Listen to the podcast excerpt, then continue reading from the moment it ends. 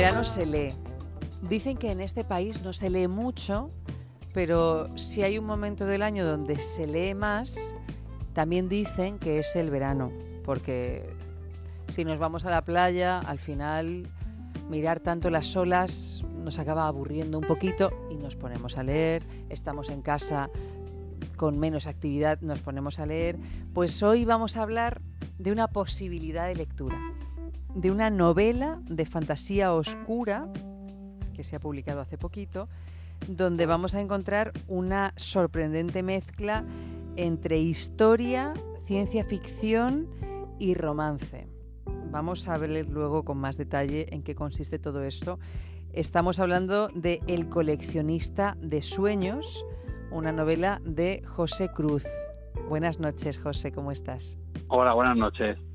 Muy bien. Bueno, a ver, esta novela, mm, que además es, eh, tiene casi 400 páginas. Cuéntanos de qué va El coleccionista de sueños. Porque además Pues tiene verás. una portada, perdona que te corte antes de que hayas empezado, José, tiene una portada con un caballo así como una especie de pura sangre sobre fondo negro, así todo muy, muy sugerente. Sí, la verdad es que la portada tiene mucho que ver, tiene mucha relación con, con el argumento. En, en él, uno de los personajes principales eh, eh, se, traslada por las pequeñas aldeas de la antigua Prusia con un carruaje tirado por cuatro corceles negros que tendrán bastante importancia. Y de ahí la elección de, bueno, de un, de un corcel negro. Y bueno, como me, como me preguntabas, eh, se trata de una novela de fantasía oscura en la que, pues eso, ent- in- intento en- entretejer tres tipos de trama, una relacionada con, con la fantasía oscura, otra más de novela histórica y luego pues un romance bastante imposible, pero que bueno, que, que está siempre en, en- el segundo plano de, de las otras dos tramas. Y esta fantasía oscura, mm, yo, defínenos un poco qué es fantasía oscura, porque más o menos lo entendemos, pero Sí. que es eh, algo tétrico, algo que nos va a dar miedo. No, no. Bueno, la fantasía oscura en principio Uy, José. elemento fantástico, eh, eh, como digo, que bueno, que son los que intentarán pues eh, sugerir secretos y misterios que, que- que creo que, que pueden enganchar bastante al, al lector. Lo que ocurre es que lo intento eh, ambientar en un entorno bastante oscuro, como era esta época que, que estoy comentando. Bueno, en principio tengo, son dos épocas, ¿no? Eh, podríamos decir que un personaje se encuentra en 1821, eh, a principios del siglo XIX. Eh, la protagonista vivirá en la actualidad, en 2021. Y, bueno, cuando empieza la novela se encontrarán por alguna circunstancia en un cementerio y a partir de ese momento pues empieza a desarrollar pues una trama de misterio. ¿Por qué es oscura? Pues porque aquí eh, primero he elegido Prusia con, con- con la intención pues de que el ambiente histórico pues primero me parece exótico, segundo puede ser didáctico a la hora pues de aprender un poco de historia y luego la austeridad, la seriedad y la rectitud que tenían aquellas gentes me parece ideal para crear un ambiente muy eh, muy serio, muy oscuro y ahí es donde eh, se va a desarrollar en toda su, su magnitud Isiraf, que será un personaje misterioso mm, que es el que nos va a dar el toque de misterio.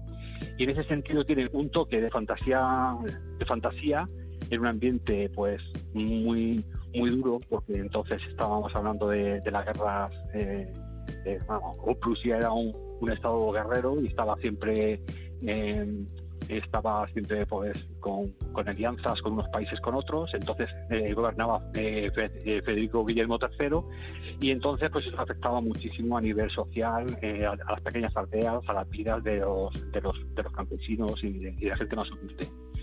Y entonces he querido hacer eh, una novela fantástica, lo que pasa es que si la fantasía, a mí no me gusta la fantasía por sí, es decir, no me gusta que sea todo fantástico, porque al final no te lo crees.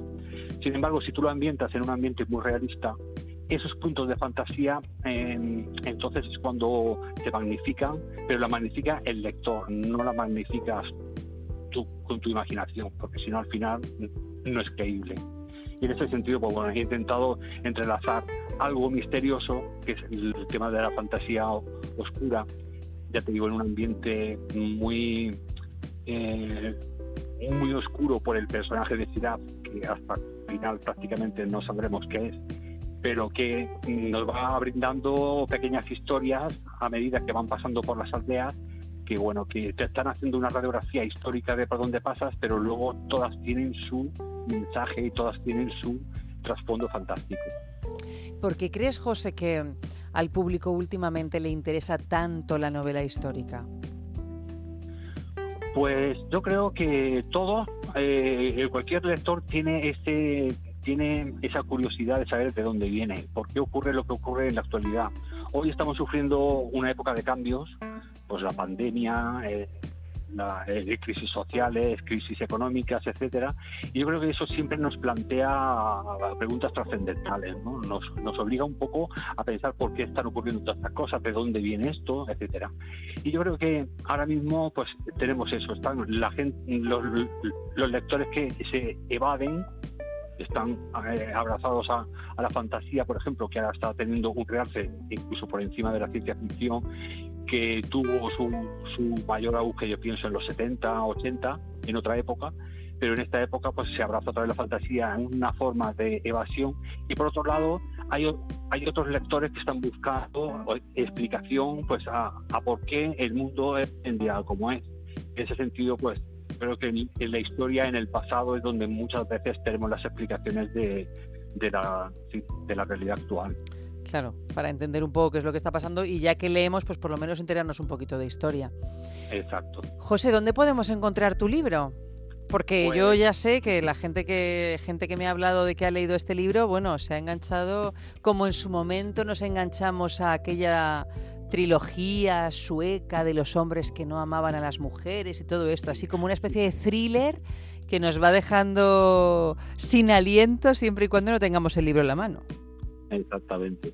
Bueno, lo podéis, lo podéis encontrar eh, en Amazon. Eh, eh, básicamente, o sea, ahora mismo exclusivamente está en Amazon.